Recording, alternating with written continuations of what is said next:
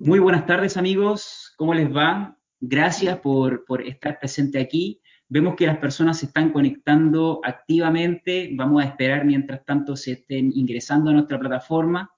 Mientras tanto, voy a presentarme. Mi nombre es Reinaldo Cubillo, director general de la comunidad profesional porcina 333 en Latinoamérica, eh, una comunidad que lleva 22 años acompañando el desarrollo de la porcicultura a nivel global. Tenemos 10 idiomas, estamos en diferentes países eh, o en diferentes también lenguas, acompañando tanto en educación, en desarrollo de la porcicultura, y a mí me toca poder llevar esta región y obviamente también a, través de su desarrollo, eh, también la creación de conversaciones tan importantes para nuestros productores, tan importantes también para nuestro bloque económico latinoamericano, y que cada vez estamos en una economía globalizada. Así que para mí es un placer presentarle a diferentes invitados que tenemos convocados para hoy. Tenemos a seis personas muy importantes que son líderes gremiales de nuestra región.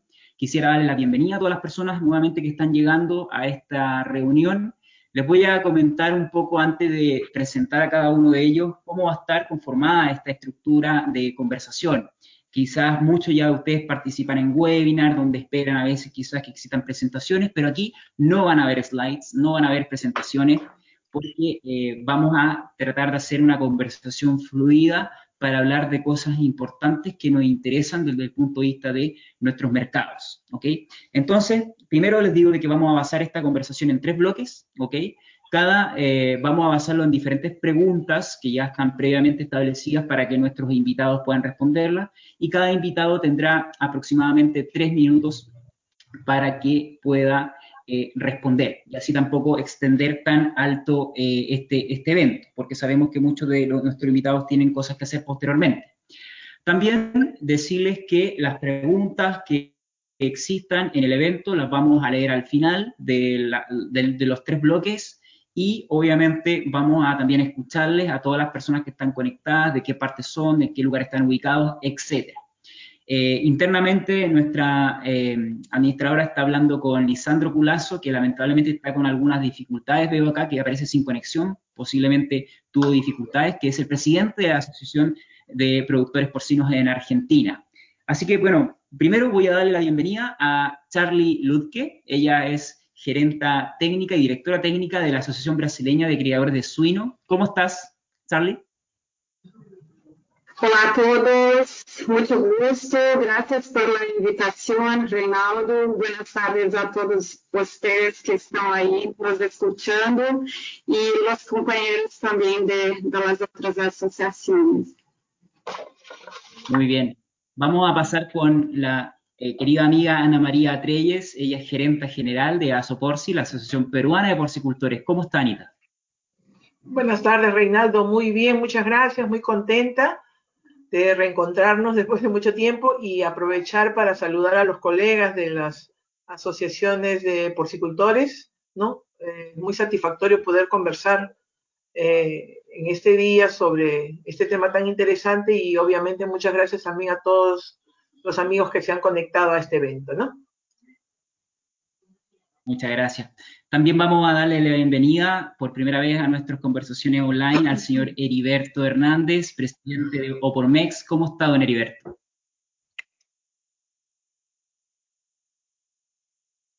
Tiene que activar su micrófono, señor Heriberto. Ahí sí, ¿no? Así. ¿Sí me escuchan? Sí. Perfectamente. ¿Cómo está? Buenas tardes a todos. Eh, me da mucho gusto eh, participar. Eh, bueno, gracias, Renato, por la invitación. Y, bueno, este, estrenando por MEX, la, la, organización que une a la porcicultura mexicana, y esta es la primera plataforma en la que nos toca participar. Gracias a todos y mucho gusto en conocerlos. Muchas gracias. Bueno, pasamos a un amigo también de la casa, una asociación que lleva ya muchísimos años con nosotros colaborando, por Colombia, el señor Jeffrey Fajardo, presidente ejecutivo de esta importante gremiación colombiana. ¿Cómo está Jeffrey? Hola Reinaldo, ¿cómo estás? Muchas gracias. Eh, un saludo a los compañeros del panel y un saludo a todos los miembros de la cadena porcícola colombiana y de América Latina que nos acompañan hoy. Muchas gracias. Y bueno, un amigo también de la casa, local, vecino, Rodrigo Castañón, de Asprocer, gerente general de esta agremiación chilena. ¿Cómo está Rodrigo? Muy bien, acá desde mi, departamento en Viña, cuarentenado todavía. Eh, eh, en Chile ya se empieza a ver eh, algún grado de, desconfinamiento, pero Viña, que ya una hora y media en, carro de, Santiago, todavía está en cuarentena. Así que bueno, muchas gracias por la invitación, Reinaldo, a 333 y, y un saludo a todos mis colegas en el panel. Gracias, Rodrigo. Bien, vamos a comenzar con el inicio de nuestro primer bloque. Nosotros todos sabemos que hemos pasado unos meses sumamente complicados para nuestra porcicultura, con diferentes factores que afectaron tanto internamente como también externamente a nuestros productores, a nuestros rubros, a nuestros proveedores. Entonces, vamos a iniciar con la primera pregunta y la vamos a iniciar con Rodrigo, eh, Rodrigo Castañón que es la pregunta que cómo fue el comportamiento del mercado, del, mercado porcino en Chile frente a la llegada del eh, coronavirus. Mira, eh, nosotros somos eh, un sector que está concentrado en la exportación. el año pasado exportamos el 70% de nuestra producción, este año ya llevamos el 80%. nuestro principal mercado es Asia y dentro de Asia está China. China el año pasado en volumen fue el 42% de lo exportado y hoy día estamos en 65%. O sea, somos un sector que es muy dependiente, lo que no significa que el mercado nacional no tenga algún grado de relevancia, porque sin duda es, nuestra base y, ha sido lo que nos ha permitido eh, ir creciendo, avanzando. Eh, una, una, baja importante en el mercado Oreca, eh, por razones obvias. Los restaurantes, casinos cerraron y hubo una, una, una migración hacia hacia una reubicación de parte de la oferta hacia el mercado que nosotros llamamos tradicional, que son los almacenes de barrio, eh, locales más chiquititos. Eh, eso por un lado. Y el otro, el otro canal eh, que se reforzó y que se tuvo que, trabajar con bastante fuerza fue del e-commerce. Sin perjuicio que las empresas hacen ventas a, supermercados que tienen su, plataforma de e-commerce, también un trabajo para una venta más directa, ¿ya? En ese sentido también un, esfuerzo importante en, esa materia. Eh, hemos trabajado en, protocolos con, la autoridad, eh, protocolos tanto a nivel de granjas como también a nivel de, de, ¿cómo se llama? Perdón, de plantas de faena, para, lograr una continuidad operacional y, no tener un mayor estrés en el mercado. Perfecto. Estoy tratando de hacerlo corto, porque entiendo que son tres minutos. Sí, está súper bien. Gracias, Rodrigo. Quise comenzar contigo porque eh, es muy importante y te, conozco y es muy bueno el poder ser, reducir el tiempo. Vamos a pasar con Ana María Trelle para hablar un poco de qué, cuál fue la situación del Sí, eh, bueno, eh, efectivamente, nosotros, nuestro impacto fue mucho más fuerte, ¿no? Nos dice Rodrigo que gran porcentaje de su producción tiene como destino la exportación. Lamentablemente en nuestro país todavía no tenemos esa posibilidad, estamos en gestiones para poder exportar al mercado asiático. Entonces realmente el quiebre de la cadena de comercialización fue para nosotros la mayor dificultad, ¿no? Se restringieron los horarios de atención, las personas no podían salir de sus casas. Aquí en nuestro país la penetración en supermercados todavía es bastante baja, estamos sobre el 25%. Entonces, el gran mercado de abastos hubo muchos problemas con la disminución de los horarios de atención. Eh, lamentablemente, el precio, obviamente, se nos cayó casi en un 50%, el precio al productor, pero vimos que lamentablemente no se trasladó este mejor precio al consumidor. ¿no? Eso fue realmente lo, más negativo para nosotros. Eh, se acumuló bastante stock de cerdo, no tenemos mucha capacidad instalada de frío aquí en el Perú, justamente porque como no exportamos todavía, ¿no? Pero sí eh, estuvimos tratando de, que se pueda ir mejorando poco a poco esa situación, ¿no? Eh, otro tema que tuvimos igualmente, el segmento Oreca, totalmente cerrado, ¿no? Y estimamos que este segmento es muy importante aquí para nosotros en el Perú, más o menos representa un 30% de toda la, de la oferta de, la carne de cerdo, ¿no?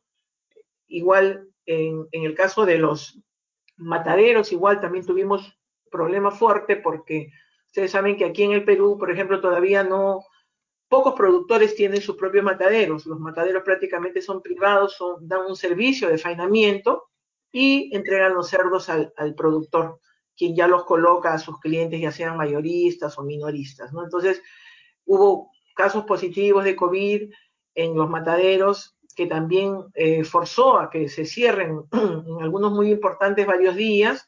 Todo esto fue acumulando, lógicamente, en este caso, en granjas los, los cerdos se fueron a mayor peso, ¿no? Ahorita estamos nosotros, en este caso, saliendo de todos estos stocks, ¿no? Pero sí, eh, realmente la, el, lo importante es que hemos tenido que aprender ya a esta nueva normalidad, como decimos, tratando el tema de e-commerce, venta delivery de carne de cerdo, que están, en este caso, innovando las empresas, ¿no?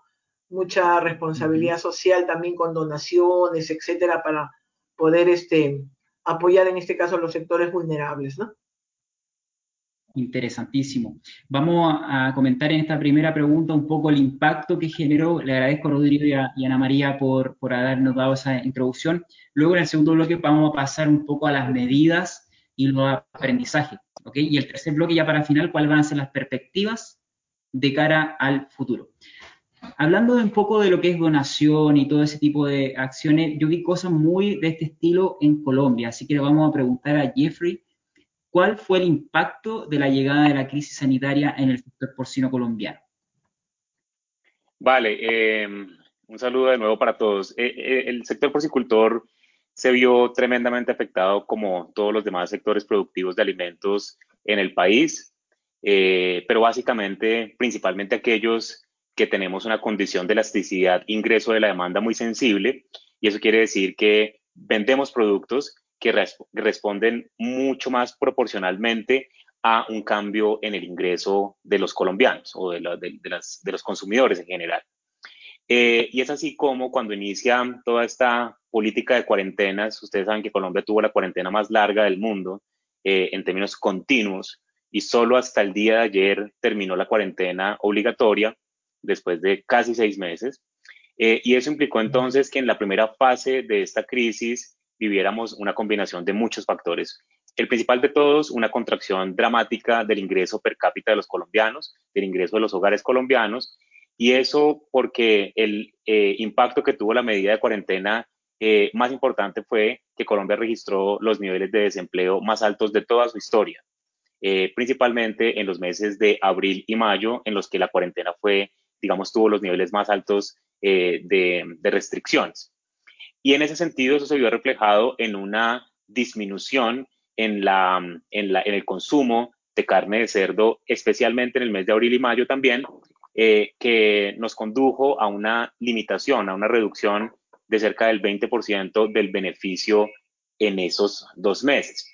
Y esto estuvo acompañado entonces de una caída de los precios que en el punto más bajo que se registró entre la segunda y la tercera semana de mayo eh, llegamos a tener precio de quiebra, eh, básicamente, porque estaba por debajo de los, de los costos de producción. Eh, y desde el punto más alto del inicio de la cuarentena hasta ese punto, la caída de los precios se registró alrededor de en un 27% menos.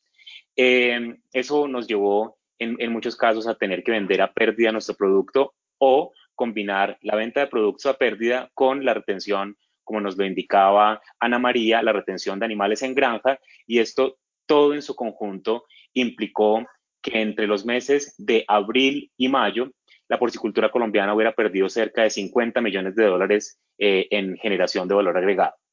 Este es un valor que no se volverá a recuperar jamás, porque es una carne que no se produjo o que se vendió a pérdida o que implicó sobrecostos en el alimento balanceado para los animales retenidos eh, y además a esta tormenta perfecta se le sumó que Colombia registró la devaluación nominal del tipo de cambio más alta de todo el mundo. Colombia llegó a registrar eh, eh, devaluaciones nominales de más del 25% eh, entre igual el punto del inicio de la pandemia hasta eh, el inicio del mes de mayo, llegando a registrar un tipo de cambio nominal récord en la historia colombiana, que fue de un poco más de 4.100 pesos por dólar, cuando en promedio, en condiciones relativamente normales, eh, ese valor eh, circunda alrededor de los 3.600 o 3.700. Eso implicó entonces un encarecimiento de la materia prima importada. Colombia no produce los granos que se requieren para la, para la producción de alimento balanceado, prácticamente todo lo importa, prácticamente todo lo importa de Estados Unidos y de Brasil, y, ese, y esa devaluación nominal encareció también los, los precios de la materia prima. Esa fue una tormenta perfecta. Eh, digamos, eh, si quieres en la siguiente pregunta, eh, de cara a nuestra reacción, pues les puedo contar qué vino después. Perfecto. Muchas gracias por la introducción, Jeffrey. Vamos a pasar ahora a, a desafiar a nuestra audiencia para que aprendan un idioma tan importante también dentro de nuestro continente. Así que le vamos a preguntar a, Charlie Ludke, gerenta de la ABCS, me cuesta siempre pronunciar. Eh, cuéntenos un poco, Charlie, cómo fue eh, lo que sucedió en los diferentes estados, porque yo sé que ustedes son una asociación que concentra a otras también asociaciones estaduales de, Brasil. Coméntenme un poco cómo se comportó, cuál fue el impacto directamente de la crisis sanitaria en la suinocultura brasileña. Bueno, Reinaldo, eh, mais ou menos como se passou por, por outros eh, países também, nós outros, eh, eh quando março, abril, eh, tivemos muitos problemas né, com a diminuição dos preços eh, pagos aos cerdos, os insumos para a produção de alimentação estavam muito altos, então, e a retenção de cerdos, quando ingressou a pandemia, em las fincas é, era grande também.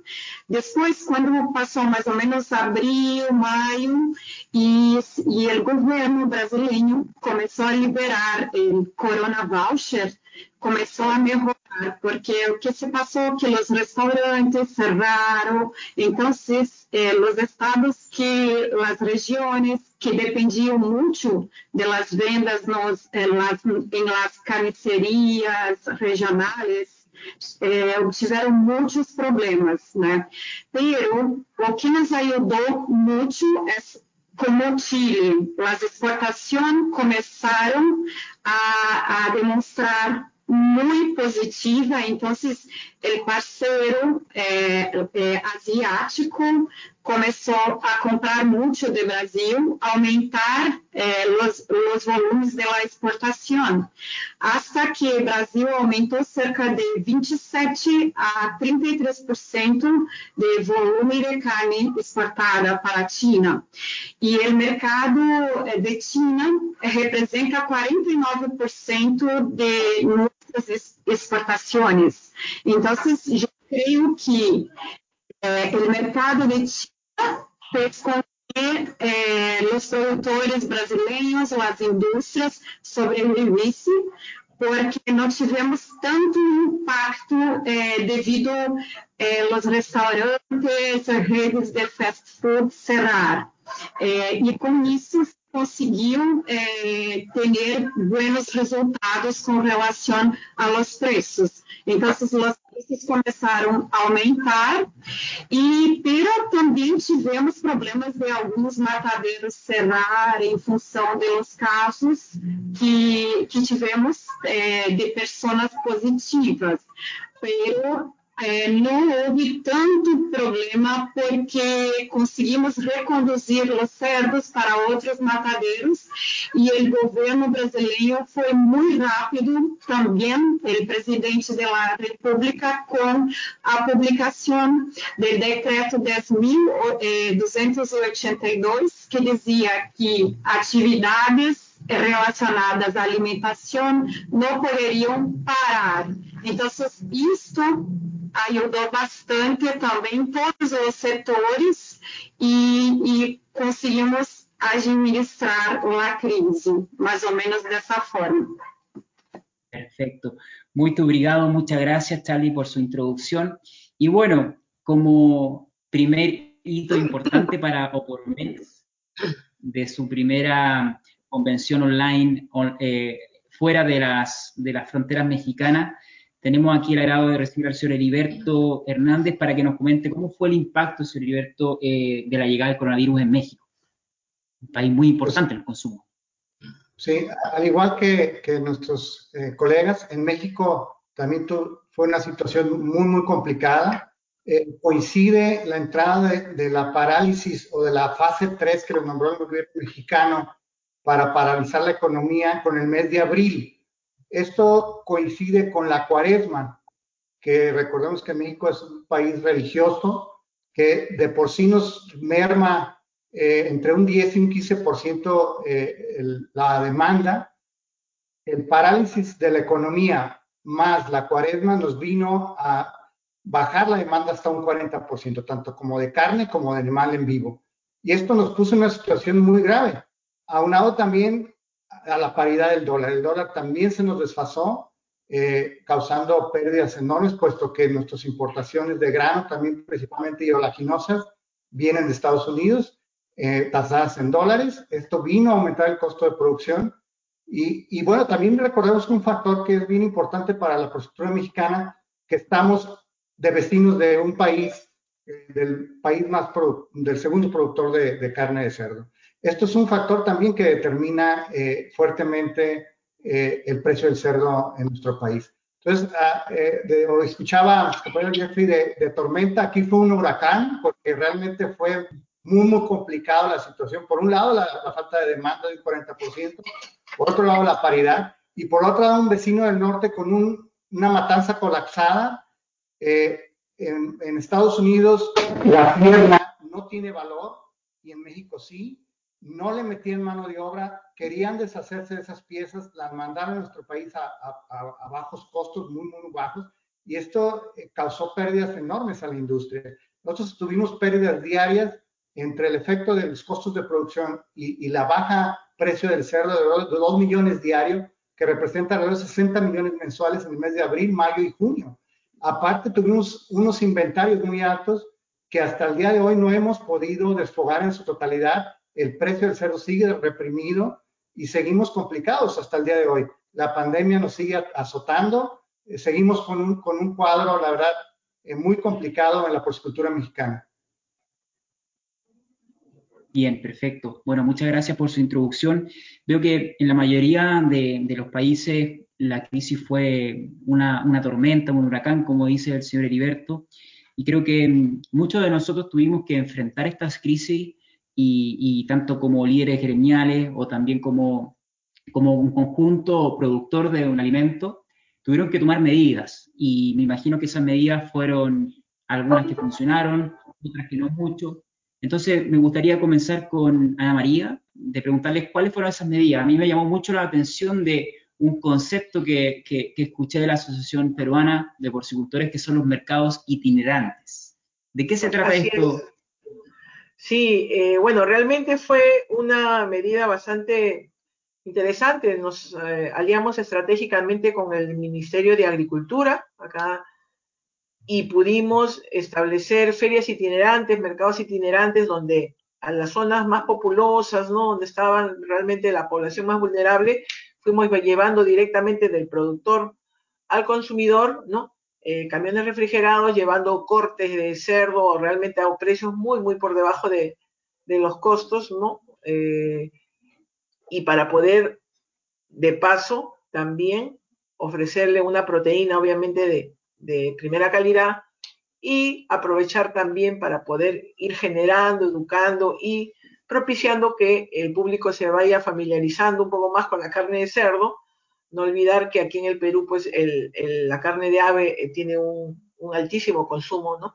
Y nosotros estamos trabajando muchísimo para poder ir incrementando poco a poco el consumo de la carne de cerdo. Entonces, realmente vimos esta crisis como una oportunidad, básicamente para poder acercar eh, la carne de cerdo al consumidor. Tenemos una campaña que se denomina Come Cerdo, Come Sano, que la estamos trabajando ya más de tres años, ¿no? y realmente con resultados bastante interesantes. ¿no? Y la idea era llegar al público en las diferentes, no solo en Lima, sino también en las regiones principales, y donde la, el público pudo tener el acceso a un producto económico, ¿no? saludable y sobre todo para incluirlo en su menú diario, que era la, lo más interesante para nosotros, ¿no? E inclusive hasta ahora continúa todavía ya en menor proporción, pero sí seguimos trabajando de la mano con el ministerio para poder acercar este producto, este alimento al, al, al público, ¿no? Después, en nuestro caso, obviamente también adicionalmente hemos eh, trabajado el tema de cerdos más pesados. Ustedes saben que aquí tenemos una desventaja también porque los mayoristas, los minoristas se han acostumbrado a cerdos de peso bajo, no más de 100 kilos eh, peso vivo. Entonces estábamos ya trabajando hace un par de años con nuestros asociados para ir incrementando poco a poco los pesos del cerdo. Ahora, justamente ya por la fuerza se puede decir, hemos tenido que ir eh, vendiendo estos cerdos, entonces ya también es realmente para nosotros importante que ya los, los, clientes estén acostumbrando, se puede decir a carcasas, por ejemplo, de 100 kilos, de 110 kilos, entonces que realmente van a permitir también que más adelante ese valor agregado en todo caso se pueda recuperar para el productor, ¿no? Eh, continuamos como el tema de también de la venta directa de los, de, los productores. Muchos productores ni siquiera tenían una marca para su, carne, ¿no? Siempre hemos vendido la carne, se puede decir, directamente al, supermercado o, a los mercados. Ahora no, ya la gente está acostumbrándose a consumir carne que le llevan a la puerta de su casa, ¿no? Cortes empacados al vacío de las diferentes granjas y que realmente también es algo alentador porque está ya eh, llegándose del, del, productor al consumidor con precios bastante accesibles, ¿no? Continuamos también con el tema de las donaciones, que nos parece bastante importante, el tema de responsabilidad social, y estamos trabajando, y sobre todo también algo interesante, fíjate, Reinaldo, en nuestro caso, eh, las importaciones prácticamente se han ido a cero, ya a partir de la, del inicio de la pandemia, eh, el precio del cerdo subió en el mercado internacional, lo sabemos, y eh, entonces las importaciones que se estaban, nosotros siempre tenemos este, como origen Chile, Estados Unidos, Canadá, ¿no? prácticamente eh, han, se han reducido un 80% y todo esto lo está cubriendo eh, la oferta de carne nacional. ¿no? Entonces eso para nosotros también realmente es, se puede decir un logro porque estamos cubriendo todo lo que se está dejando de importar con cerdo local, ¿no? Un punto importante mencionado, Anita, y quisiera ahora pasar a, Colombia, referente a eso, las importaciones. Eh, hoy día mismo estuve leyendo un boletín muy importante que hace el área económica de, Por Colombia, que las importaciones han bajado un 40%, y, y, ahí quisiera también quizás eh, redondear un poco, Jeffrey, para pasar a contigo frente a las medidas y un poco la situación que, ha generado la crisis y cómo lo, enfrentaron. ¿Cuáles fueron las, lo que hicieron? Porque hoy día están... Sí, bueno, efectivamente, digamos, una vez, una vez se, se, registra ese momento tan dramático de los meses de, de abril y mayo, empieza a haber, digamos, una, una intención muy, muy seria de parte de la, de la Junta Directiva de Por Colombia y de nosotros como, como administración de empezar a encontrar cuáles eran esos caminos más adecuados para, para atender esta, esta situación. Por una parte, efectivamente, nos sucedió lo mismo que en el caso del Perú. Eh, las importaciones cayeron dramáticamente este año eh, debido a varios factores. Lo primero es, como mencionaba Ana María, la disminución en la producción exportable de los Estados Unidos, eh, la, obviamente la devaluación de, nuestro tipo de cambio nominal, pues condujo a un encarecimiento importante de las importaciones, lo cual hizo más atractivo el producto colombiano teniendo en cuenta además pues la caída misma del precio interno. Eso hizo entonces que la carne de cerdo colombiana eh, asumiera una proporción mayor del mercado total em, del, del, país eh, y en ese sentido logramos sobreaguar de cierta manera la situación. Interesante mirar eh, los datos y encontramos entonces que inicia una etapa de recuperación de los precios a partir del mediados de junio y eso se debía a varias cosas, se empezó a deber a varias cosas. Primero, a que nosotros creo encontramos una de las grandes nueces del problema, uno de los grandes problemas estructurales eh, que estábamos enfrentando, y era que por una parte estábamos viendo una caída dramática de los precios al productor del cerdo en pie, eh, pero ese, esa caída de los precios no se estaba viendo reflejada al consumidor. Y así iba a ser realmente imposible dinamizar el consumo y lograr que se absorbiera a través de demanda agregada interna esa producción que estaba, eh, eh, digamos, eh, reteniéndose en las granjas. Y al encontrar esa, esa explicación, nosotros empezamos a hacer una estrategia que a través de medios de comunicación eh, invitara a esos siguientes eslabones de la cadena, a los comerciantes y a las grandes superficies, a solidarizarse con el sector y a transmitir de mejor manera esa caída de los precios. Y es así como empezamos a desarrollar alianzas con las grandes superficies de Colombia. Hicimos una gran alianza con la grande superficie más grande del país, eh, la empresa que tiene más puntos de venta eh, en, en, Colombia de distribución de alimentos y eh, logramos entonces que empezara efectivamente esa transmisión de los precios al consumidor y eso empezó a reactivar definitivamente el consumo. Ese probablemente es uno de los elementos más, más importantes eh, de, toda esta, de toda esta situación. Y los precios empezaron a reaccionar no solo por la reacción misma del consumo, sino además porque lo que crecimos en producción para cubrir ese mercado de importación no equivalía, fue inferior a lo que se estaba importando, digamos, en promedio en los últimos años. De manera que, en términos generales, el mercado total de porcicultura colombiana entre importaciones más producción nacional se disminuyó y eso entonces elevó eh, los precios del de, eh, producto en Colombia eh, y es una tendencia que está todavía en desarrollo. Todavía seguimos viendo un incremento, em, digamos, no dramático, pero sí sostenido lentamente de los precios. Entonces, em, ¿qué, empezamos a hacer nosotros aparte de, de esta medida estructural que tomamos? Nosotros eh, sabíamos pues que este es un país con unos altísimos índices de pobreza, eh, altísimos índices de pobreza rural eh, y teníamos pues el compromiso de, definitivamente en esto le doy todo el crédito a, a mis miembros de junta directiva que quisieron sumarse solidariamente a esta situación y destinaron una parte del fondo para fiscal que administra por Colombia para eh, llevar a cabo un programa de ayudas eh, a las familias menos favorecidas.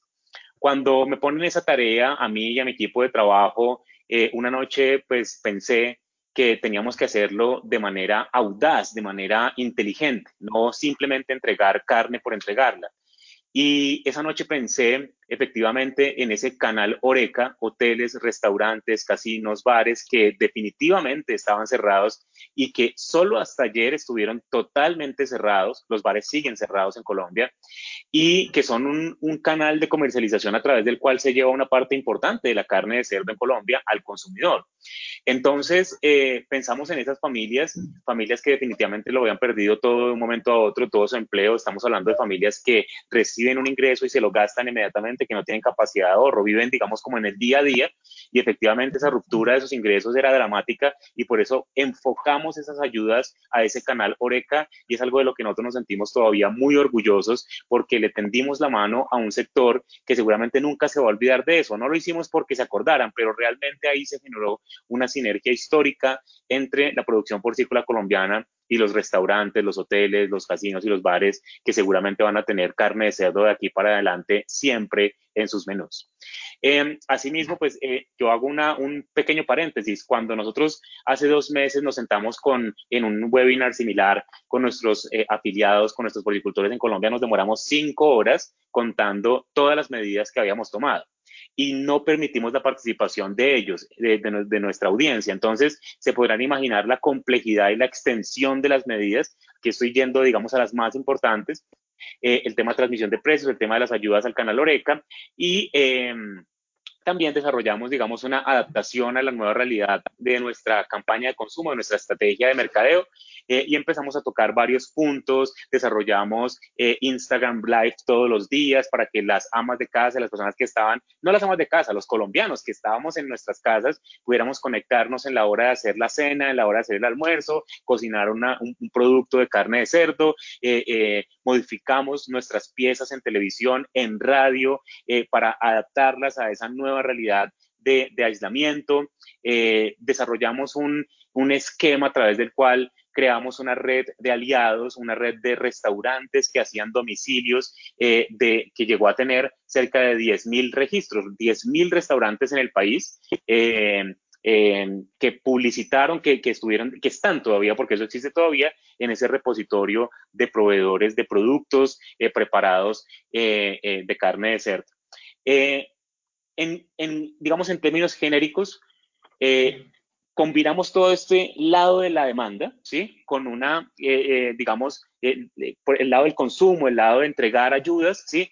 Con una gestión que hicimos frente al gobierno nacional para que pudiera haber una inyección general de la demanda agregada en el país, porque nosotros estamos convencidos de que no es solo una cuestión, y en eso se han equivocado algunos gobiernos de nuestra región, no es solo una cuestión de activar en este caso la oferta en el sentido de que la gente salga a trabajar, ¿sí?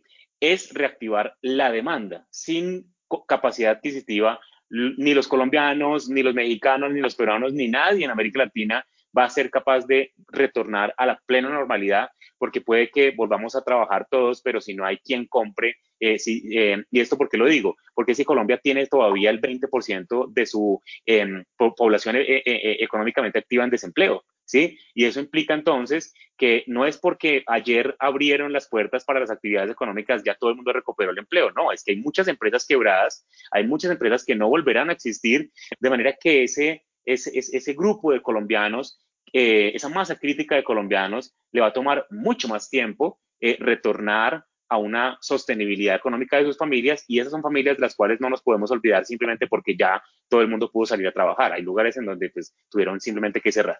Entonces, esa es como la, la síntesis. Nosotros eh, hicimos muchas cosas eh, frente al gobierno. Eh, el gobierno entregó subsidios al sector en varios frentes, en el pago de la prima, en el pago de la nómina, ¿sí? en eso fuimos beneficiarios de esas ayudas del gobierno eh, y también un último, un último punto es que logramos un diferimiento arancelario para las importaciones de maíz, es decir, llevar las importaciones de maíz a cero arancel para cualquier origen y eso nos permitió abastecernos durante una ventana eh, de tiempo de maíz brasileño y de maíz argentino, cosa que no habíamos podido hacer porque el arancel de los Estados Unidos en el contingente es de cero, mientras que eh, para el caso de Mercosur aplica el, sistema de franjas de precios. Entonces, em, eh, al llevarlo a cero, tuvimos un portafolio mayor de proveedores y en ese sentido también por ese lado hubo algún alivio.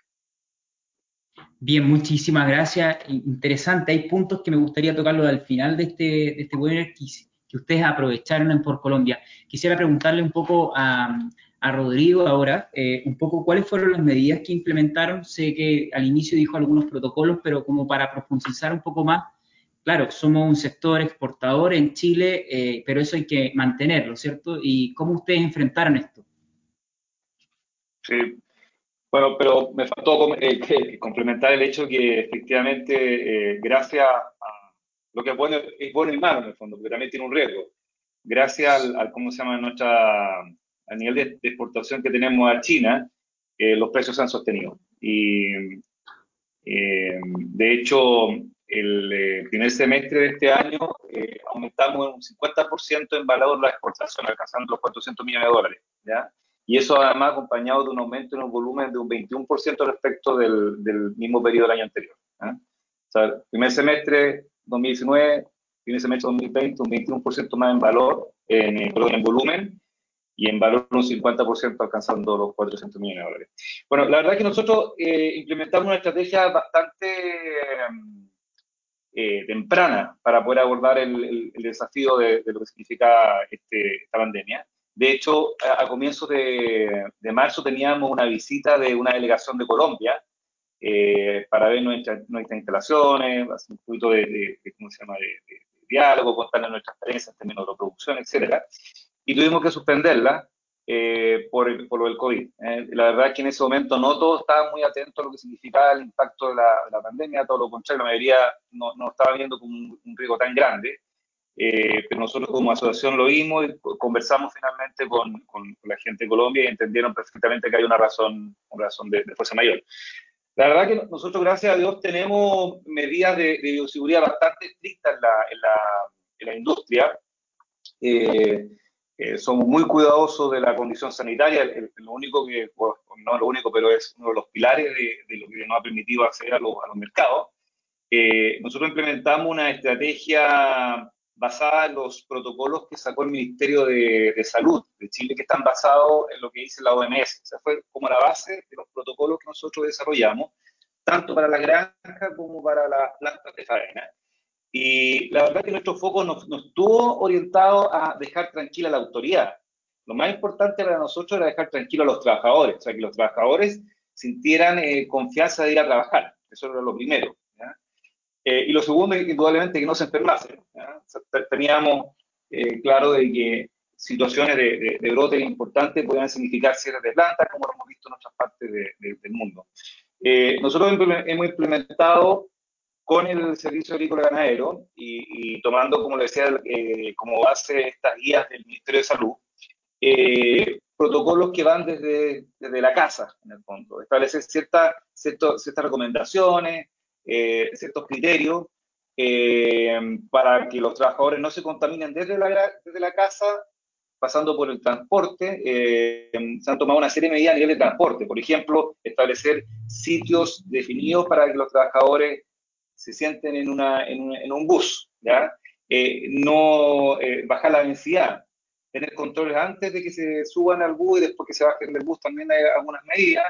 Eh, y, todo eso hasta llegar finalmente a, la planta. Obviamente cuando ingresan a la planta hay control de temperatura, tenemos el concepto de un carnet sanitario, eh, se han implementado una, una serie de, de, ¿cómo se llama?, de medidas al interior de las plantas que pasan por establecer eh, delimitaciones físicas que antes no existían, o sea, se colocaron biombos eh, liviano, en pasillo, en cierta zona, eh, eh, separadores acrílicos. La verdad que no todos lo, han tomado esa recomendación porque algunos epidemiólogos dicen que eso aumenta la superficie de contacto y eso también tiene un riesgo desde el punto de vista de alojar el virus. O sea, la verdad que no, no, no existe, existe, existen medidas alternativas para el que no toma ese camino. ¿ah?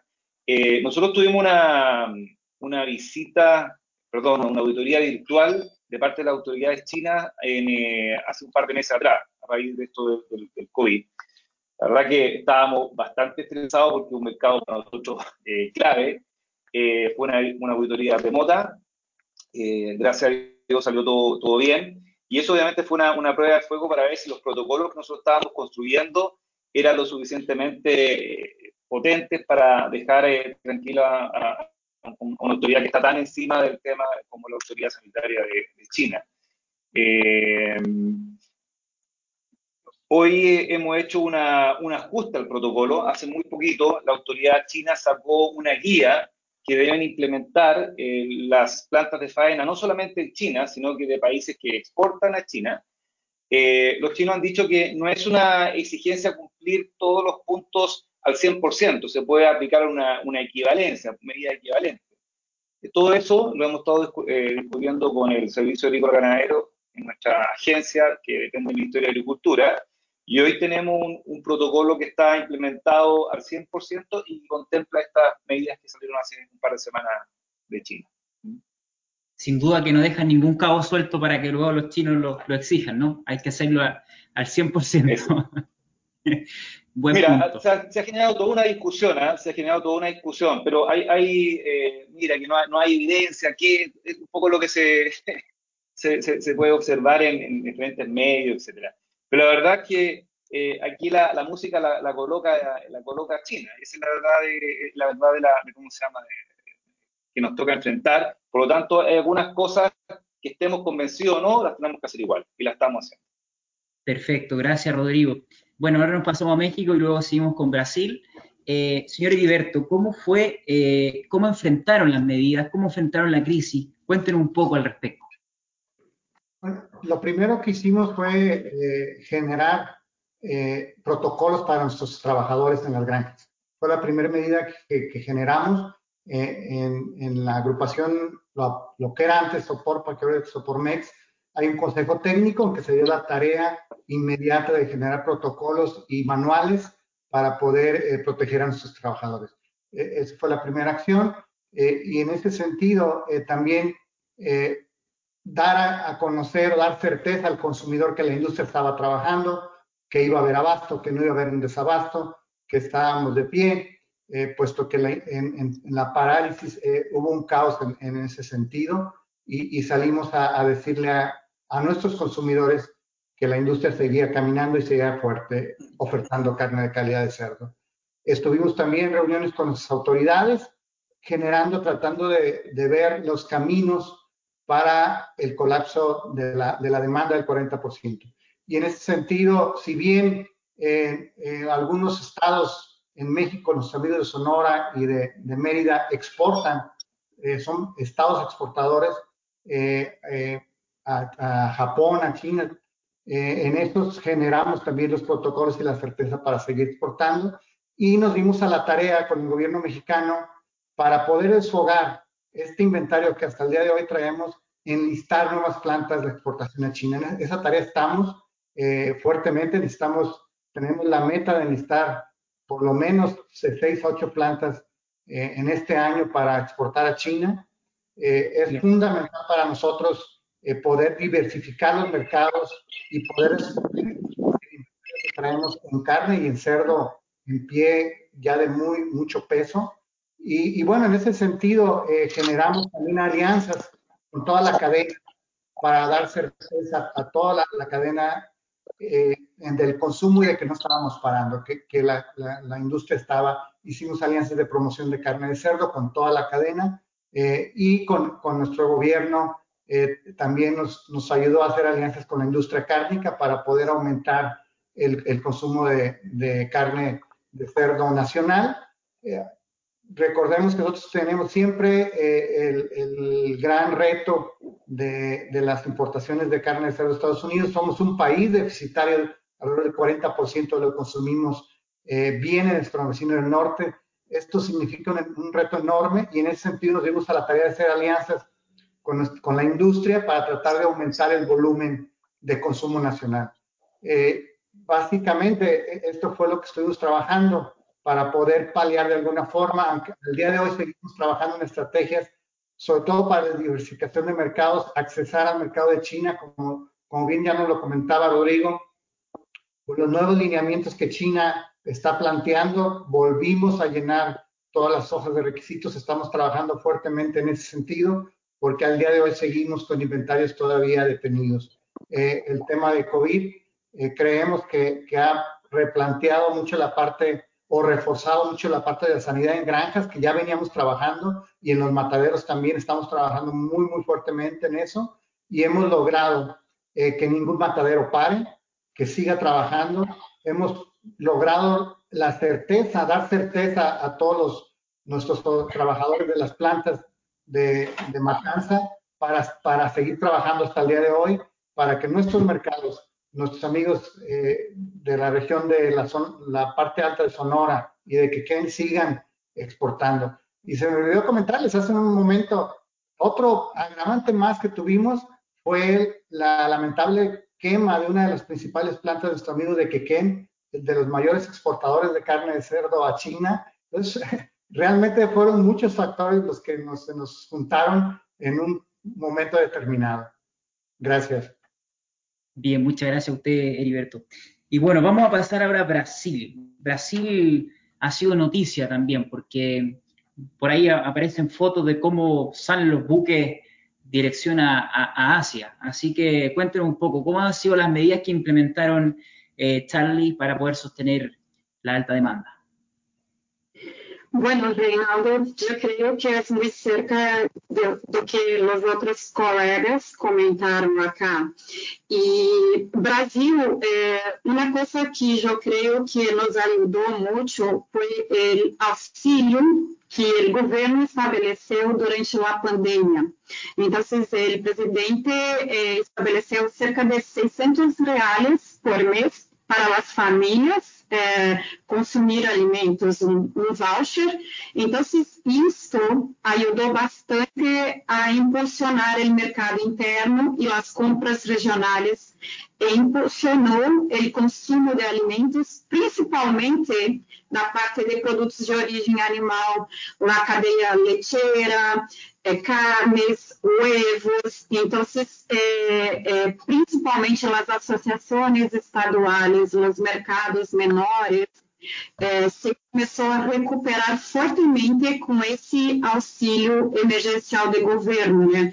Porque acá temos mais de 200 milhões de habitantes, então, de certa forma, o mercado interno começou a melhorar quando os, as redes de eh, fast food, restaurantes cerraram.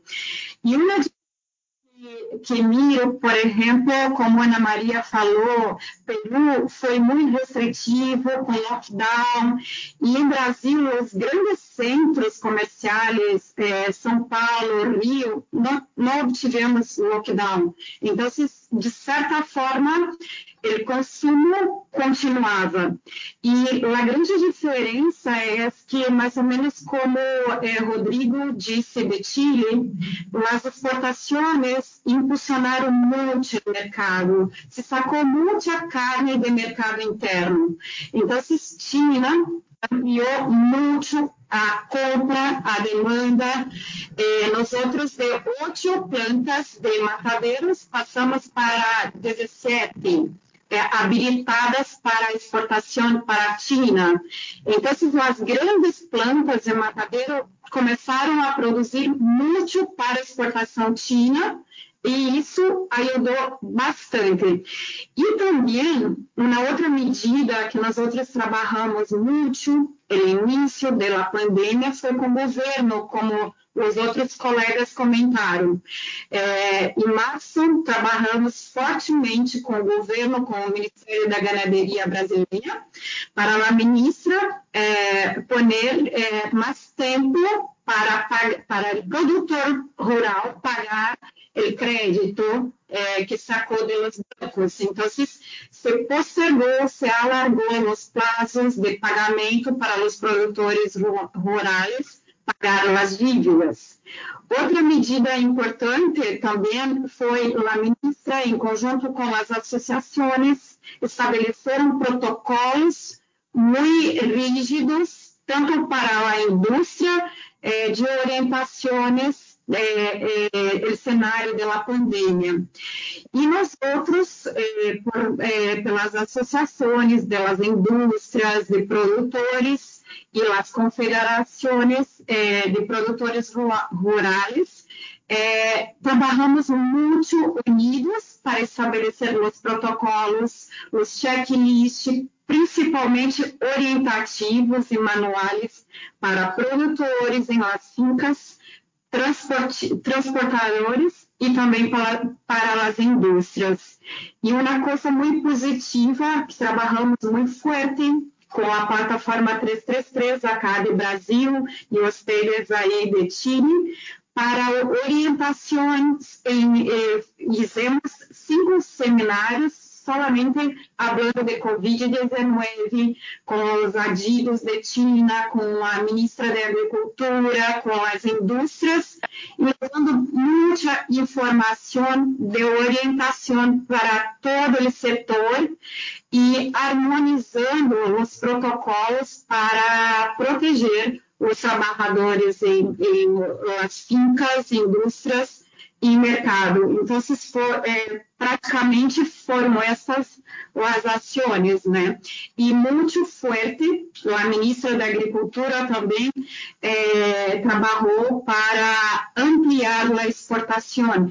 Então, é, e não se faltou produto no mercado interno, é, muito pelo contrário, o agronegócio brasileiro reagiu muito, muito forte, não parou de produzir alimentos, todos unidos e até recuperou a imagem do produtor, porque a sociedade mirou o quanto é importante não, não faltar alimento em las, eh, supermercados.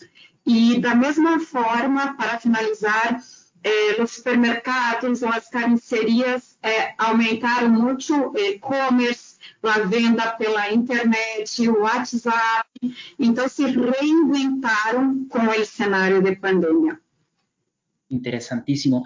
Bueno, Charlie, yo quisiera agradecer a usted personalmente, frente aquí a todo el resto de líderes, eh, la confianza que ha depositado en nosotros, entre este tres, para hacer el soporte de comunicación hacia todos los profesionales, productores, que son miles en, la comunidad brasileña y que también están soportados gracias al gran liderazgo de Roberta Leite, que también está aquí escuchándonos eh, en, la, en las pantallas.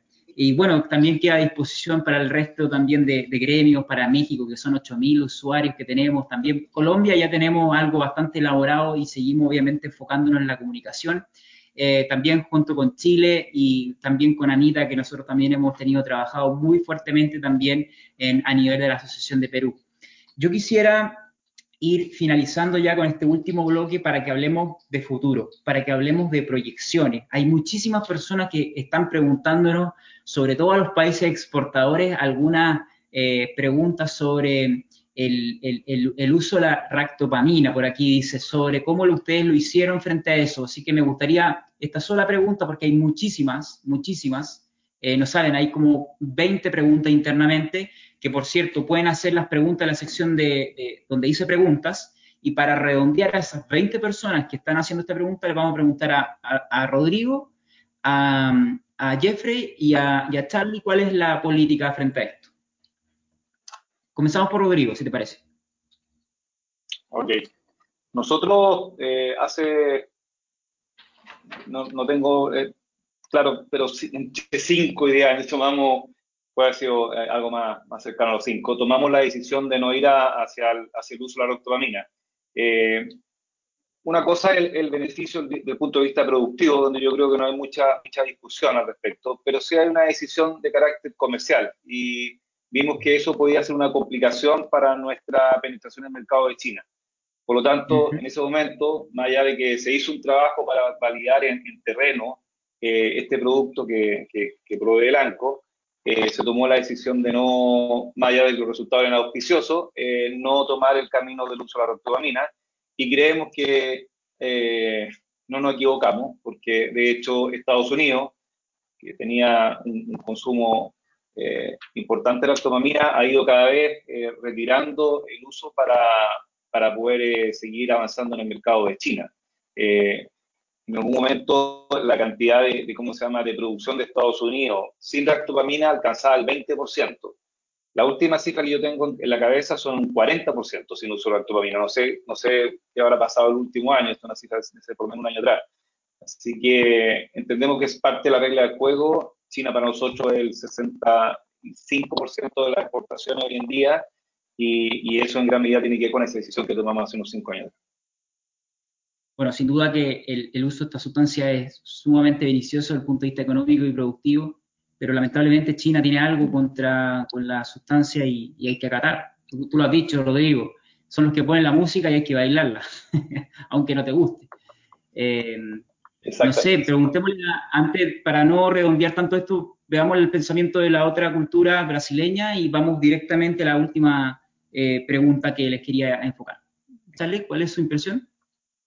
Bueno, eh, Reinaldo, mesma, da mesma maneira, eh, acá se eh, se exporta para China, tem que sacar a ractopamina. Os chineses não, não aceitam ractopamina, e, mas eh, se questiona muito porque come muito a parte de miúdos, eh, então eh, riñones, então eh, se dizem que pode ter resíduo, mas não há evidências nenhuma, se sabe que na carne não há resíduo algum, né? Pero, então, eh, a primeira coisa, a indústria que quer eh, exportar tem que sacar. E aí, então, tem que decidir eh, se o custo dela, o custo-benefício, o payback, se vale e se paga. Até o momento, é, é, muito interessante, sim, e as 17, os 17 matadeiros que nós outros temos habilitados para exportação é, de carne porcina do Brasil sacaram e tem que fazer o cadastro e as provas que estão livres de ractopamina eh, perante o Ministério de Ganaderia. Então, com a fábrica de alimentação animal certificada e cadastradas como livre de ractopamina. No mercado interno se utiliza ractopamina como, hablaram vocês, eh, em função dos ganhos e a conversão, o quanto melhora. Então, acá em Brasil está assim, alguns sacando e outros é, continuam utilizando a ractopamina como algo é, em termos de melhoria dos índices de produtividade. E alguns já estão sacando e estão mirando que a imunocastração está gerando é, dados de índices de produtividades muito buenos, então temos de tudo. Ok. Perfecto. Y bueno, una, eh, yo la... a última é, questão. Eu creio que ractopamina também está bastante em avaliação. Pode ser que os chineses reconsiderem. Então, se está essa e a demanda de China é muito grande, então há discussões frente que pode ser que China reconsidere aceitando ractopamina. Hasta o momento, temos que sacar. es importante lo que menciona de que está en discusión y, bueno, todos sabemos que China de repente cambia las cosas de un día para otro y, posiblemente suceda eso. Em, vamos a ir al último bloque, ya vamos a hablar del futuro y vamos a preguntarle a la persona que tiene los números, siempre es muy fresco y en, la, y en la mente, a Jeffrey, un poco hacia dónde va la porcicultura colombiana. Vi hoy en el boletín económico que van ya con sobre el 5% de crecimiento este año. Eh, pero me gustaría preguntarte cuáles son tus proyecciones de cara al fin de año. Sé que también este año han exportado de forma histórica, entonces quisiera preguntarte hacia dónde va el futuro de la porcicultura colombiana, Jeffrey. Vale, eh, bueno, yo, yo soy, así como soy tan obsesivo con los números, soy también un poco escéptico sobre las predicciones. Eh, yo, creo que, yo creo que ninguna ciencia hoy se podría llegar a jactar de ser capaz de hacer predicciones. Yo creo que las ciencias médicas nos dieron ese ejemplo de que no sabemos la verdad y creo que la respuesta más eh, responsable sería que no sabemos. Sin embargo, eh, el desarrollo, la evolución del sector en, los últimos, en las últimas semanas nos da algunas indicaciones.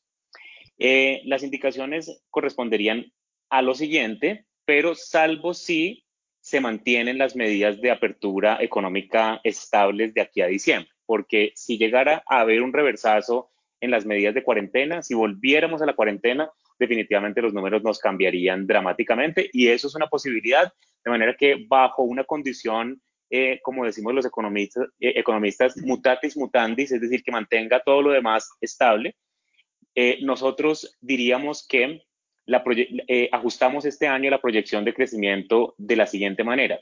El sector porcicultor viene creciendo en los últimos 10 años a una tasa de cerca del 8.5% anual en su beneficio. Un dato que, eh, contrario, digamos, a, ponernos muy contentos en los últimos años, nos tendría que empezar a generar una preocupación eh, y eso es algo que, que, incorporamos dentro de esa visión estratégica tras mi llegada a la presidencia de Por Colombia el año pasado.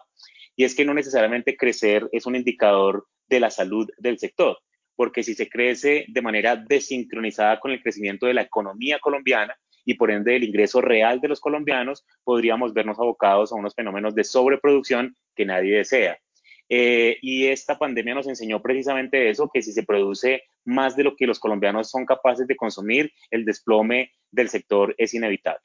En ese sentido, eh, veníamos creciendo a tasas del 8.5. Nosotros desde principios de este año, sin saber que iba a haber esta pandemia, habíamos proyectado un crecimiento del 6.3%. Queríamos eh, promover, digamos, que el sector empezara a crecer de manera mucho más ordenada y llegamos a ese 6.3% partiendo de las previsiones que teníamos de crecimiento real de la economía colombiana y que empezáramos de esa manera a ajustarnos a un crecimiento que tuviera un poco más de sentido económico eh, y no provocar esas, esos desplomes de precios reales que hemos venido registrando en los últimos años. Precios reales, es decir, precios constantes menores a los que se presentaban al principio de la década. Eh, y en ese sentido, habíamos previsto un crecimiento del 6.3 pero hemos ajustado el crecimiento a, eh, a un 3%, llegando entonces a beneficiar, en el año pasado beneficiamos 4.824.000 cabezas y este año esperamos entonces llegar a beneficiar 3% más, que correspondería a 4.982.000. ¿Sí? Puede que sea un poco más, pero eh, es preferible eh, proyectar de manera un poco más prudente porque, como ustedes saben, nuestra previsión sobre el, digamos, el comportamiento del beneficio incide directamente en los recursos que vienen para el Fondo para Fiscal y por ende los proyectos que podemos desarrollar.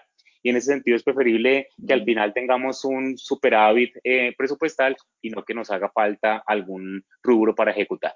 Eh, por esa razón estamos más o menos alrededor del 3.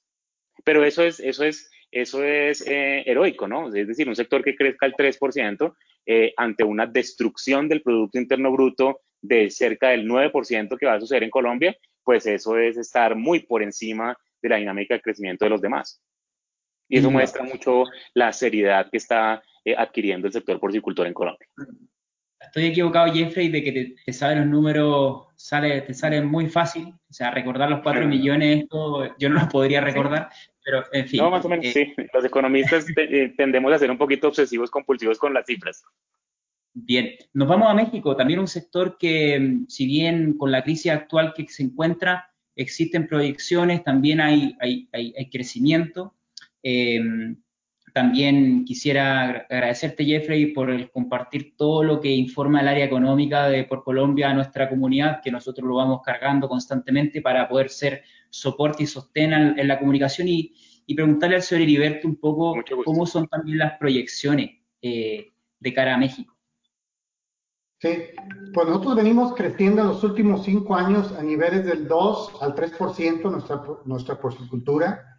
Eh, si bien en esta coyuntura de, COVID eh, nos ha eh, pues eh, golpeado enormemente a la industria, aún con esto, con estos retos que tenemos como industria, la proyección es seguir creciendo al nivel de 1.52%. Tenemos muy, muy clara la ruta, eh, si bien por un lado somos deficitarios de un 40% de carne de cerdo y tenemos que competir con, con, uno de los mayores productores de carne de cerdo, con un, el, un productor que tiene de los costos más bajos, o si no decir más bajo de grano, eh, con todos estos retos, eh, tenemos la ruta clara de que el mercado de exportación al mercado chino, aumentar la parte de Japón y a otros países, combinando la exportación con el mercado nacional, eh, podemos seguir creciendo en los mismos niveles que, venimos haciéndolo.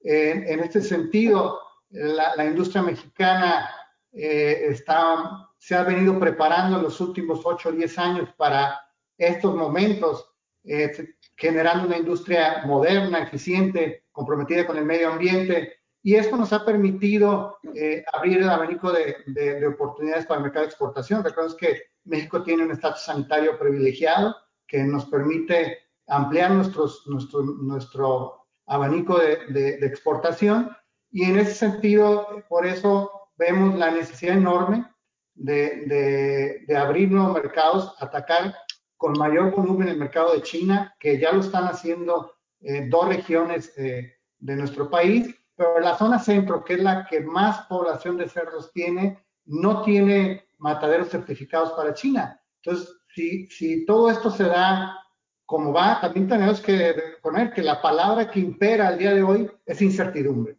Y esta incertidumbre, eh, definitivamente que pudiéramos, eh, es una moneda al aire, podemos proyectar, pero eh, realmente nada, nada, nada es este, sostenible en el tiempo con tanto factor que puede intervenir.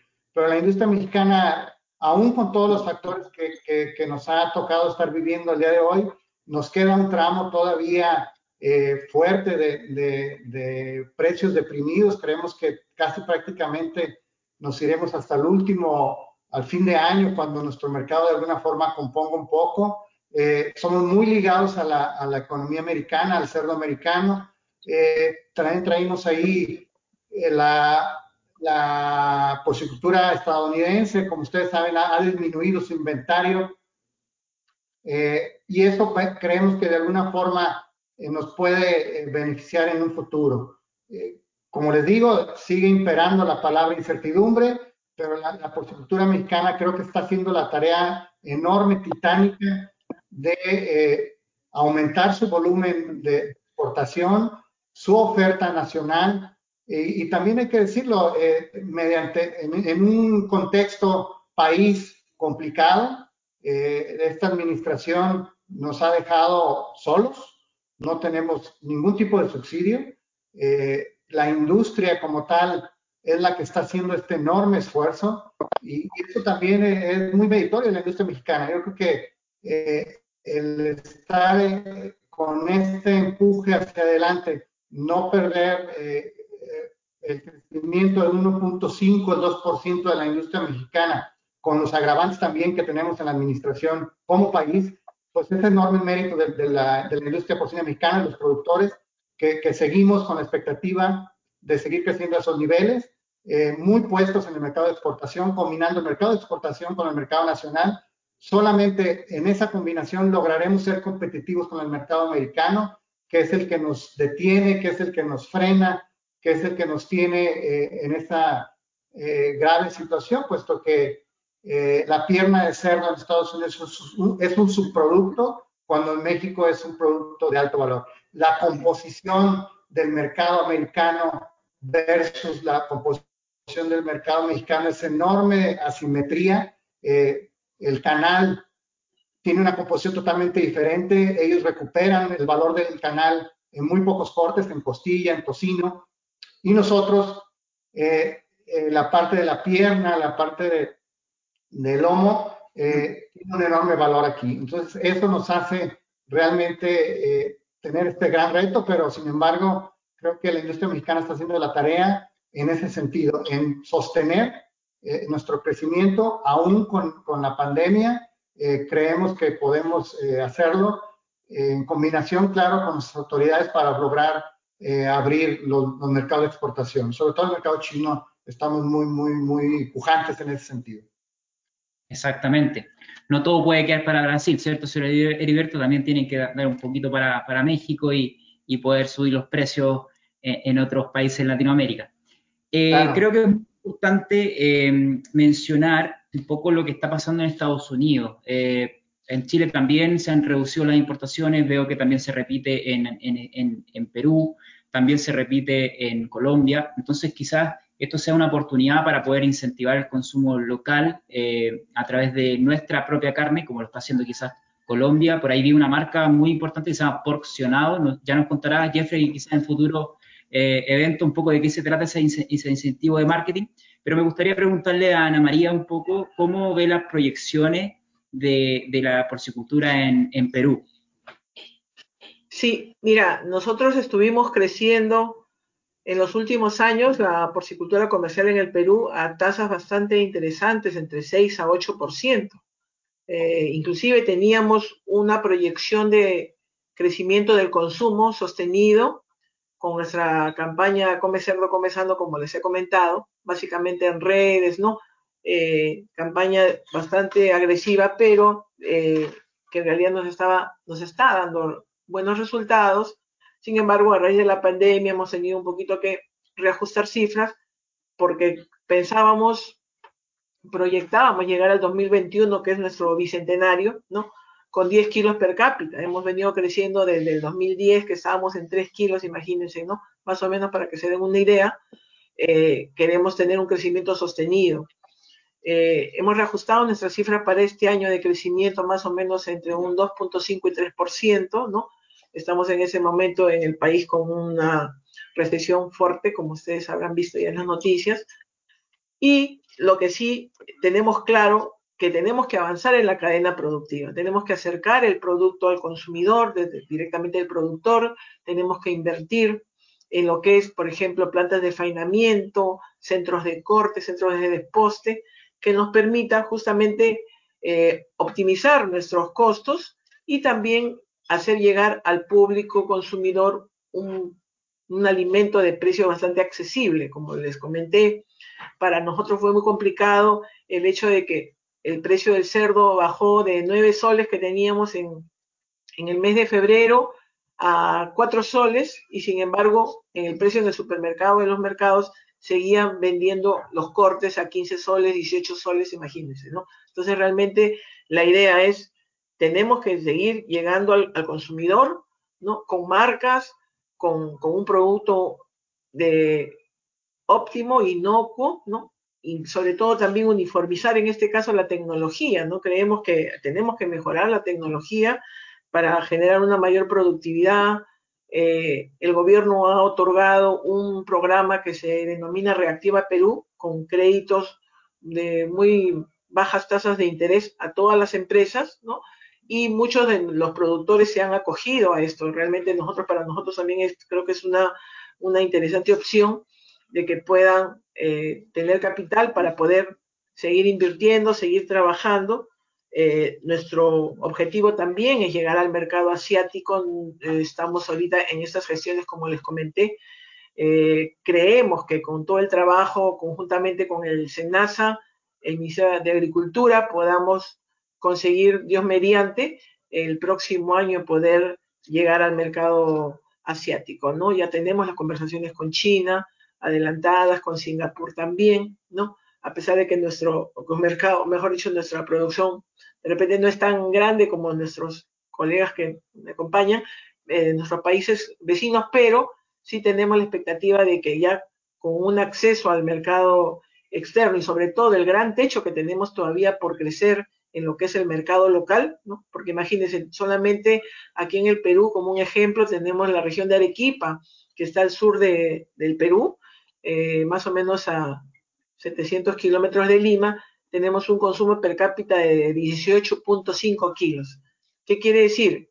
Que tranquilamente podemos llegar a esos, a esos este, índices y educando al, al consumidor, eh, dando a conocer las bondades nutricionales de la carne de cerdo, ¿no? Y sobre todo a precios accesibles, ¿no? Yo creo que con ese trabajo sostenido de, nuestra, de nuestro programa Come Cerdo, Come Sano estamos teniendo resultados bastante alentadores y creemos que vamos a seguir mejorando y poder eh, llegar a, en el 2025 a 15 kilos per cápita también, si Dios lo quiere, ¿no? Gracias. Vamos a estar todos juntos y vamos a celebrar aquella cifra porque sé y le estoy acompañando al sector peruano desde que eran 5 kilos. Recuerdo perfectamente, Anita, cuando nos conocimos. Así que estoy muy contento. Eh, vamos a pasar ahora con, Chile. Eh, ¿Cuáles son las proyecciones? Eh, yo soy una persona que me gusta mucho los mercados, los, vengo siguiendo todos, así que vamos a dejar en palabras de Rodrigo un poco cuáles son sus expectativas. Eh, bueno, contarles que nosotros, hemos tenido un crecimiento bastante discreto durante los últimos cinco años eh, aproximadamente. Y eso básicamente porque eh, se ha generado toda una discusión en términos del impacto ambiental que tiene la industria en, el, en el, ambiente. La verdad que nosotros somos un sector que está a favor de, avanzar en la materia. De hecho, hoy en día más del 65% de nuestra producción se encuentra eh, en, lo que dice relación al manejo de los purines eh, con tecnología avanzada. Estamos hablando de biodigestores, plantas de los activados, etc. Eh, en paralelo, el Ministerio del Medio Ambiente está sacando adelante una, una norma para el control de olores molestos. ¿ya? Y la verdad que si bien es cierto, está bastante encaminada en la norma hacia lo que debe ser, hay algunos temas que, que creemos que tienen que ser incorporados a la discusión porque en el caso contrario eso va a ser un, estrés eh, muy grande para, para el sector. Nosotros siempre hemos planteado de que se, se, vea, se vea la experiencia de países desarrollados en, la materia, Dinamarca, Alemania, eh, de una forma súper transparente. No, no queremos eh, manipular o, conducir el análisis, sino que decimos a la autoridad, vean por favor qué es lo que están haciendo estos países, cómo han problemas desde el punto de vista normativo. Eh, dado que tenemos esa situación jurídica, es que estamos, la producción ha estado bastante, bastante en el crecimiento bastante, bastante agotada. ¿ya? Eh, hoy el, problema no es la, la, demanda, sino que es la oferta. ¿ya? Ahora, si hablamos de, de China, que es el, el, finalmente el mercado al cual nosotros estamos de alguna manera indexados, eh, nuestras estimaciones, o más bien las estimaciones que hace nuestro, nuestro asesor en la materia, economista eh, norteamericano, de una empresa que se llama AgriTrends, eh, es que la, la importación o estos altos volúmenes de importación de China deberán mantenerse hasta lo menos el año 2022. eso como ya la proyección del, del, del, mediano a largo plazo. En lo que dice relación al corto plazo, eh, los precios eh, debieran eh, mantenerse, estoy hablando del, del, peso del vivo en China, sobre los 30 yuanes por kilo. eso obviamente tiene un arrastre finalmente lo que es el peso de la carne en el mercado y en virtud de que nosotros estamos muy indexados, indexados a esa situación, creemos que los precios se debieran mantener bien, bastante buenos hacia fines de este año. Eh, de todas maneras, nosotros no descuidamos la, presencia que tenemos en Japón, en Corea. Eh, de hecho, estos son mercados que, son exportadores por excelencia, donde hay ciertos cortes que tienen un, una mejor, eh, un mejor valor, un mejor precio que lo que tiene China, o por lo menos lo que tenía históricamente China. Eh, y la otra, el otro eh, esfuerzo, el otro trabajo que no tenemos que, dejar de, lado es la apertura hacia nuevos mercados. Nosotros estamos apostando eh, a abrir a lo menos en el mediano plazo el mercado de Vietnam. Nosotros tenemos tratado de libre comercio con Vietnam, pero no hemos podido tener acceso desde el punto de vista sanitario. Y en el caso de, de Filipinas, eh, es un mercado donde hemos tenido una apertura, pero una apertura parcial. Son solamente algunos cortes los que podemos enviar y la verdad que eso no nos ha dejado satisfechos y queremos poder eh, ampliar eh, las exportaciones hacia, ese mercado. Ahora, de todas maneras, lo del COVID no es una materia cerrada, sin duda.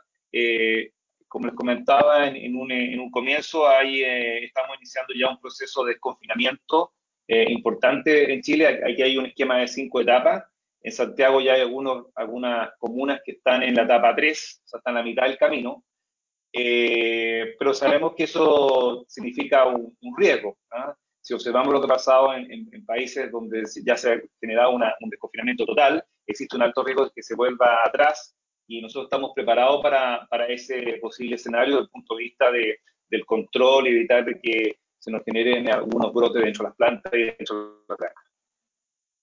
Perfecto, muchísimas gracias Rodrigo. Y bueno, ¿cómo, cómo es la situación de Brasil? Eh, ¿Cuáles son las proyecciones y el futuro? Bueno, Reinaldo, a projeção é muito favorável, né? O produtor de cerdos acá no Brasil está é, sendo muito Nunca se ganhou tanto como agora. O produtor brasileiro, hoje, os preços estão uh, cerca de 6 a 7 reais por quilo é, é, pago, é, o quilo vivo pago por cerdo. Então, se, se, pensarmos há 12 meses atrás, o produtor ganhava a metade desse, desse valor. É, teve um aumento muito grande. Então, o produtor brasileiro, a, suinocultura é, brasileira se recuperou muito bem durante a pandemia, isso graças à exportação da China pero eh, la proyección es que se aumente cerca para o ano una media de 39% para exportación de China, y China es quien importa de Brasil, representa la mitad de, de, la, de nuestras exportaciones, ¿cierto? Entonces, mas una cosa que nos preocupa mucho es que China importa mucha carne, pero está importando mucho eh, los granos, soya. Entonces, el precio de, de, de, de, soya brasileiro está muy alto. Maíz também não está, não está diferente. Então, e, e China está levando toda a produção de farelo de soja, e isso é bastante preocupante para o segundo semestre deste ano. Então, isso é uma coisa que estamos trabalhando com o Ministério da Ganaderia para sacar as taxas para importar soja e talvez maíz, porque estamos já com um déficit de granos. Eh, não, não é tão complicado, pero os preços de las sacas está cerca de soja 126 reais. É um preço muito alto para os produtores brasileiros e a base de nossa eh, produção, 80% do custo eh, da produção de cerdos é relacionada à alimentação animal. Então, estamos eh, eh, felizes pela recuperação de los precios, pero atentos em função da exportação de los granos, que está muito alta, porque a moeda brasileira desvalorizou, desvalorizou muito em relação ao câmbio internacional. Isso, e com isso, né, a exportação está, está muito alto, né? E é muito barato para os chineses sacar eh, los granos de Brasil ao invés de los Estados Unidos. Pero, como todos agora estamos muito otimistas, e, e, pensando que iremos aumentar mais de 3%, né? É, a produção e exportação 39%, mais ou menos é o que estamos planeando de média para, para este ano. E, e otimista porque China, com mais de 1,3 bilhões de, bilhões de habitantes, então irá consumir muito. E, e tem um déficit muito grande como o Rodrigo falou, em função da peste porcina africana e a recuperação de rebanho, deve continuar, então, as exportações. Eu creio que temos que, é o momento de trabalhar todos os países unidos para aumentar as exportações para o mercado, principalmente asiático pero também temerosos porque queremos também diversificar os países para o mercado de exportação, porque nós sabemos quanto tempo irá se dar essa situação eh, contínua, né? E sabemos que estão recuperando já, pero os brotes continuam de PPA, então não, não é algo rápido, e com certeza temos aí mais uns dois anos para de exportação buena para todos os países. Importantísimo lo que ha mencionado Charlie respecto a la diversificación. Países como España, que son netamente exportadores también a China, se han dado cuenta de esa gran problemática que estaban disminuyendo su diversificación porque estaba todo tornándose a China. Gran punto, creo que na Rússia, o Brasil exportava muito para a Rússia, depois se cerrou totalmente o mercado e a Rússia se recuperou. Então, temos um pouco, estamos tentando trabalhar mais diversificação dos países, mas pero muy contentos con el mercado asiático y trabajando fuerte también Corea de, do Sul para intentar ingresar más en el mercado de Corea do Sul y Japón también. Perfecto. Gran punto, Charlie. Eh, la diversificación sin duda que va a ser muy importante. Hemos llegado ya al, a la finalización de este evento, tuvimos más de 200 personas conectadas, ya algunas se están marchando debido a que seguramente tienen que hacer más cosas. Yo quisiera agradecer a cada uno de ustedes por el tiempo que han depositado. Para nosotros como comunidad profesional es un hito el poder haber hecho este conversatorio online con, eh, estaba haciendo aquí las cuentas, por lo menos más del 75% del inventario de reproductoras de, de Latinoamérica que son más aproximadamente, según nuestras estadísticas que tenemos en la sección de estadística 333, son aproximadamente 4 millones, pero por lo menos tenemos acá 3 millones de, de, de femias, o de matrices, o de cerdas reproductoras para poder cumplir con todos los lenguajes que tenemos aquí presentes.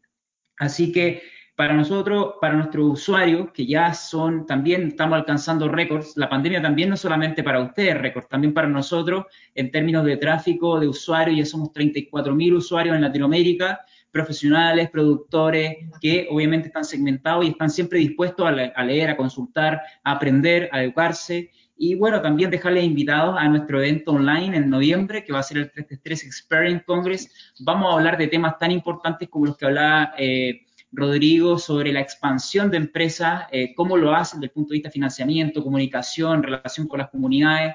Tenemos unas empresas muy importantes que están creciendo en zonas altamente densas, por ejemplo en España, que vienen a mostrar su, su, caso de, de, cómo lo están haciendo.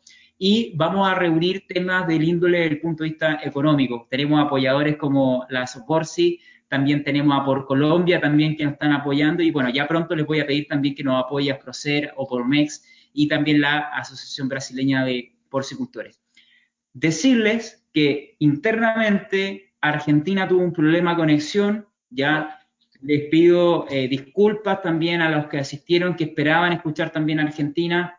Ya vamos a tener un segundo conversatorio porque cuando eh, otras asociaciones supieron que íbamos a hacer este, también querían sumarse, pero imagínense un evento con 10 eh, panelistas insostenible, yo me pondría más nervioso aún. Entonces vamos a hacer un segundo conversatorio, vamos a, esperar a Argentina, tenemos en espera también a Bolivia, a, Costa Rica, tenemos a Panamá, tenemos también a, Nicaragua. y obviamente vamos a seguir hablando un poco de nuestra porcicultura de cara al siguiente año. Sin más, yo me despido, nos vemos el próximo año en Porcamérica, nos vemos el próximo año en Pormex, en México, y obviamente en el resto de eventos también de la porcicultura en Perú. Un placer, no sé si algún, alguien de ustedes quiere dar algunas palabras, no sé, comenzamos por Ana María, no sé.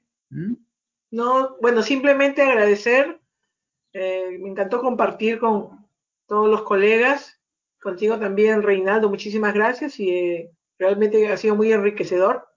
Yo creo que los siguientes eventos justamente también vamos a poder conocer ¿no? un poco la problemática, las expectativas de, los otros países y yo creo que todos tenemos un, un fin común, que es el de posicionar a la porcicultura en el panorama agropecuario, ¿no? Como una, eh, una industria eh, sostenible, sustentable y sobre todo siempre en crecimiento y desarrollo, ¿no?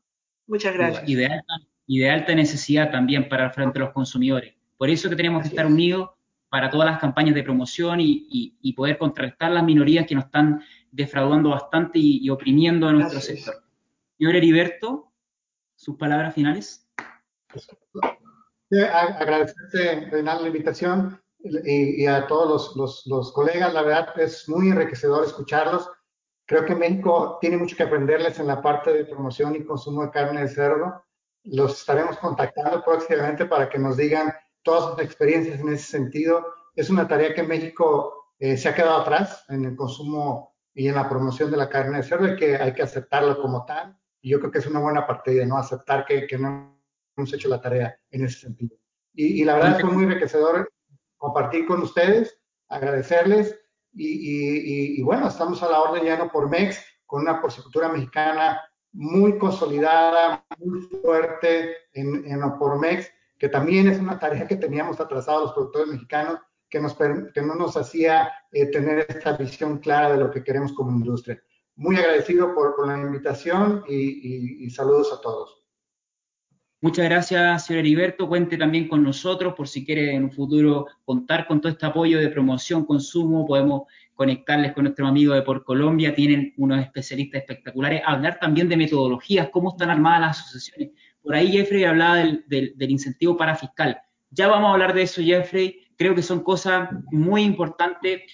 Ya sabemos que en España, por ejemplo, tienen grandes fondos para la promoción del consumo, etcétera. Entonces, hay que meterse en eso. Tenemos que compartir experiencia. Sus palabras, señor Rodrigo Castañón.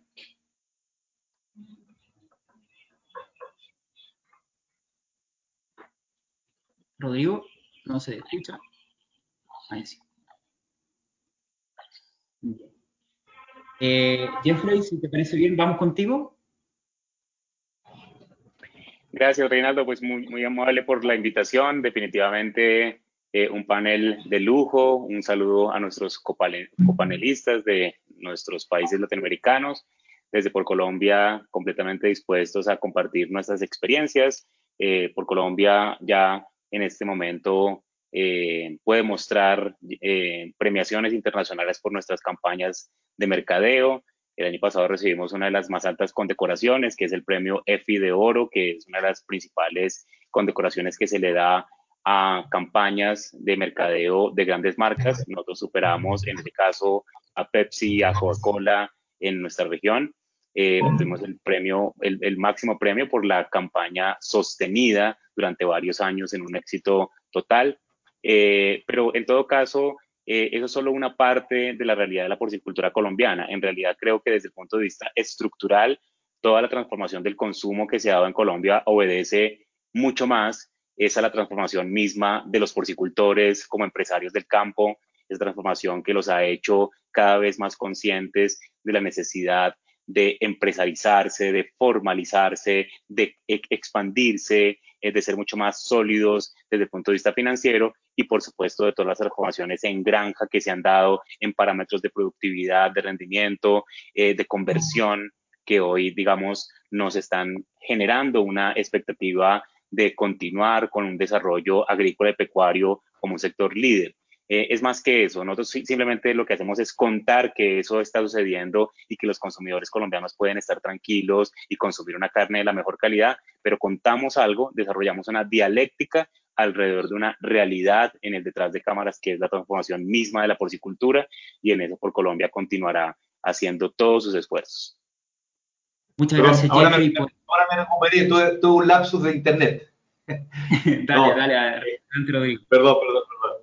Eh, no, solamente quiero agradecer la, la oportunidad de, de, poder participar eh, en nombre de la industria, en nombre de los productores de cerdo de Chile de esta instancia, creo que son, son muy valiosas para, para saber qué, qué, estamos haciendo como continente. Eh, eh, poder también compartir nuestra, nuestra experiencia y también, obviamente, recoger la experiencia de, del resto de los países para ir buscando soluciones. La verdad que estamos enfrentados a un desafío enorme, en, en, en este caso, de mantener la continuidad de nuestras operaciones y, de hecho, nosotros hemos estado teniendo contacto con algunas empresas, de hecho hay, hay, hay, hay varios chilenos trabajando en Quequén, en eh, esta empresa mexicana, con la cual tenemos algún, algún contacto para saber cómo han estado lidiando con, con algunos temas asociados al COVID y estas exigencias que han venido de, de China. Así que encantado y, y, a disposición de, de, de, ustedes. Muchas gracias. Gracias, Rodrigo. Te envían saludo acá en la interna Álvaro Ruiz, eh, mi, mi, profesor ahí de, de, estudio, que está conectado, la doctora Laura Batista también enviando muchos saludos. Mil disculpas por no abrir el panel porque son demasiadas las que existen, pero lamentablemente tenemos en 10 minutos más un evento en Brasil. Nos vamos a Brasil, Charlie, no con ustedes, sino con un cliente. Entonces, eh, eh, tenemos que obviamente ya ir cerrando. Vamos a agradecer también a todas las personas que están escribiendo, a Oscar González, que está conectado desde Argentina, todas las personas que están acompañándonos, tenemos gente de Venezuela, tenemos gente también de Europa, me doy cuenta, trasnochando esta hora, no sé qué hacen aquí, escuchando a, a, a los latinos, pero bien, están, están, están también interesados en saber lo que está haciendo Latinoamérica en Europa.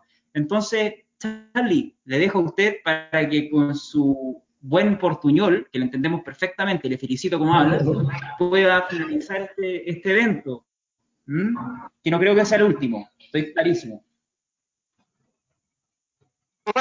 Bueno, primero agradecer a la plataforma 333 eu creio que é maravilhoso poder é, compartilhar com os colegas de, outra, de outras associações acá, que com essa pandemia, eu creio que nos unimos muito mais forte, conhecer, compartilhar todas as ações, né? Porque eu creio que todos acá estão é, trabalhando muito mais, cerca de inteiro de casa, pero eu creio que administramos muito bem esse momento e nossa responsabilidade como atores das associações e levar é, a qualidade de conhecimento a todos, informações é, corretas, né, em tempos de pandemia, que todos aprendemos muito durante essa pandemia, e principalmente a mensagem de, de biosseguridade,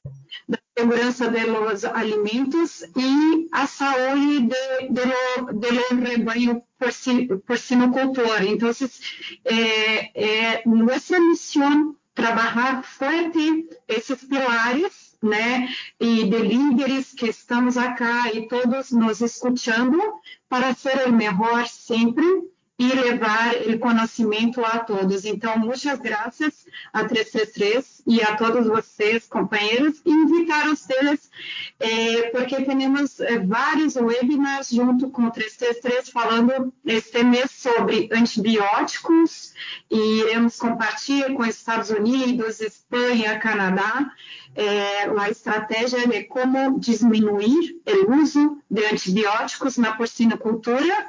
E depois temos também um webinar muito importante sobre peste suína, é, peste porcina africana e peste porcina clássica. Então, é, este mês ainda.